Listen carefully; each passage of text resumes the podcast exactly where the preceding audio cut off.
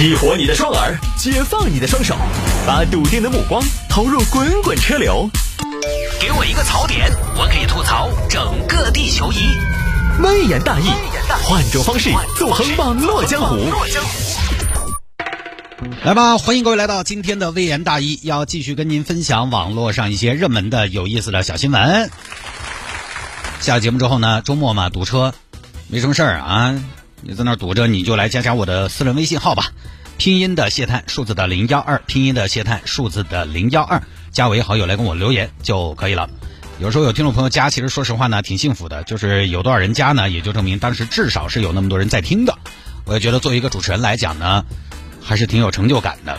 有些朋友听了我们节目好多年，一直憋着没加，没这个必要啊！你憋着干嘛？憋着也挺不舒服的。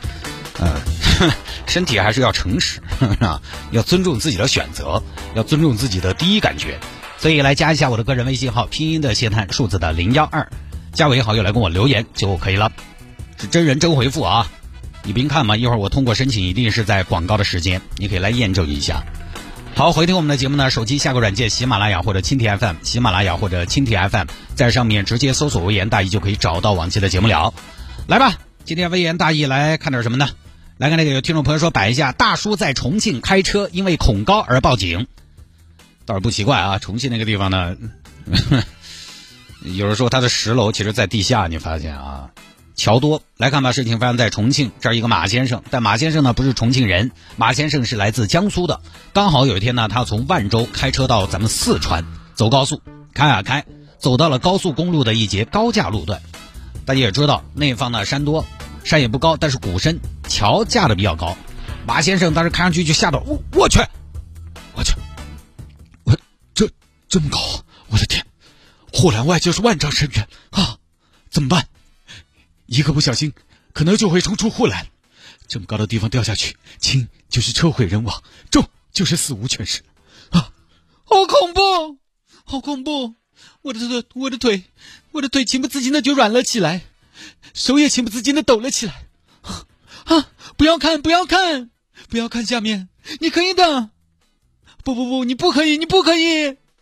速度七十迈，心跳也在加快。啊，好高啊！好高啊！我的天，我的天哪！啊啊！不对，你是个男的。其实，其实只要我开慢一点，我好像就不会冲下去。我只要不冲下去，我就不会有危险。可是，这么高的桥，这么多的车，万一这个桥被压断了怎么办？我感觉我前面的每一寸路都有可能断裂，我感觉我脚下的每一个桥墩都有可能垮塌。不，不行，不行，我不行了啊！我不行了，我要靠边，我要靠边。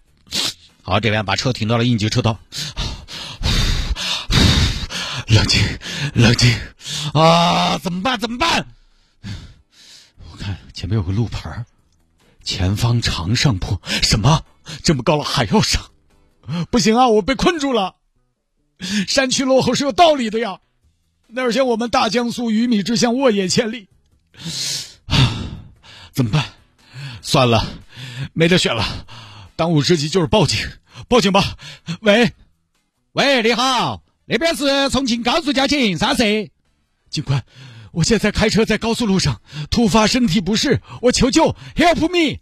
身体不适，身体啥子问题嘛？心悸、恶心、反胃、出汗，你是妊娠反应嗦？几个月了嘛？预产期好久嘛？警官，是我本人，我是男的，我是男的，你你们快来看看吧！好，这边交警赶到现场。呃，是不是你报警了？是我，你身体不适吗？是哪儿没对嘛？我就身体不适，我我我没法开车了，没法开车了。你来看起来没得问题的嘛？警官，我是表面镇定，心中慌，表情稳如泰山，心中慌如泰迪。你啷个了嘛？我恐高，恐高，恐高跟那开车有啥子关系？你又不是开飞机，警官。我路过这个高架，我看着下面的悬崖，我就腿软冒汗，我心跳加快，我不行，我不行，我我不敢看，我有恐高症。恐高症？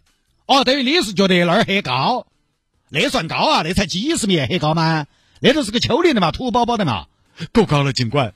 你不知道，在我们江苏老家有座三十米高的山，你知道当地人叫它什么吗？叫它帝王峰。到现在它还是一座处女峰。哦哟，你那我都有点理解不到了。那你现在啥诉求嘛？你要啷个嘛？你还是只有开起走噻？那个东西恐高症，我们也没得办法，对不对嘛？我们没得办法给你医好，你只有看远处嘛，你平时嘛，你不要看底下嘛。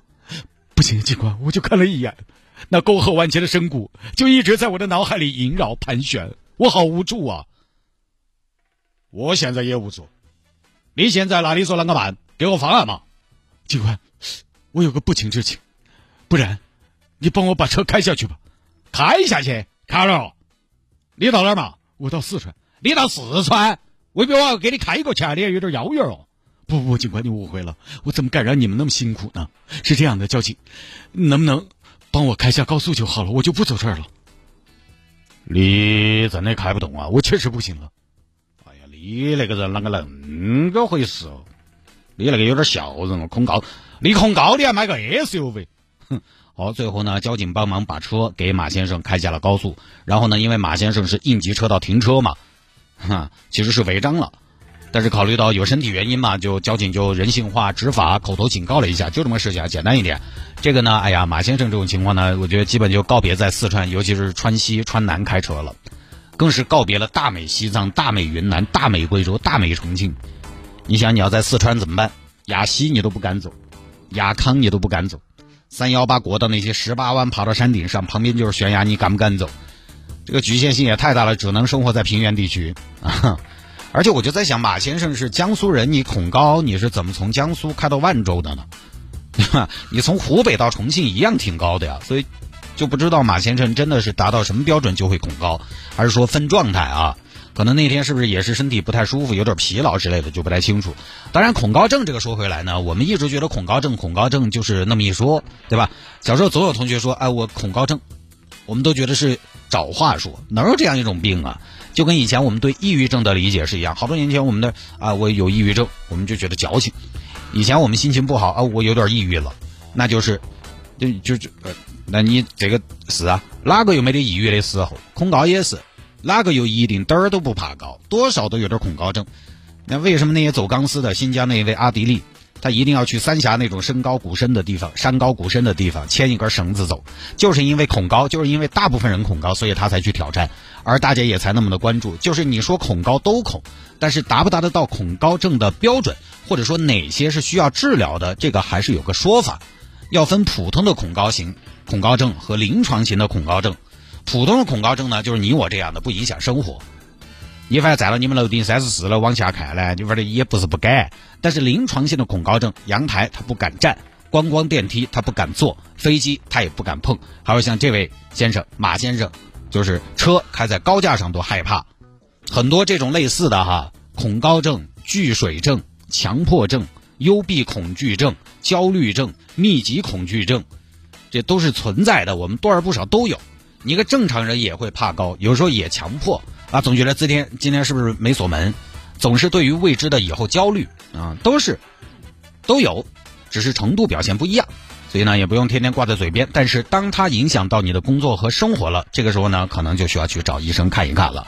如果你身边有一天有个朋友告诉你说他被这些听起来不像病的东西折磨得很痛苦，不要觉得他是矫情，确实有人就是迈不过这道坎儿。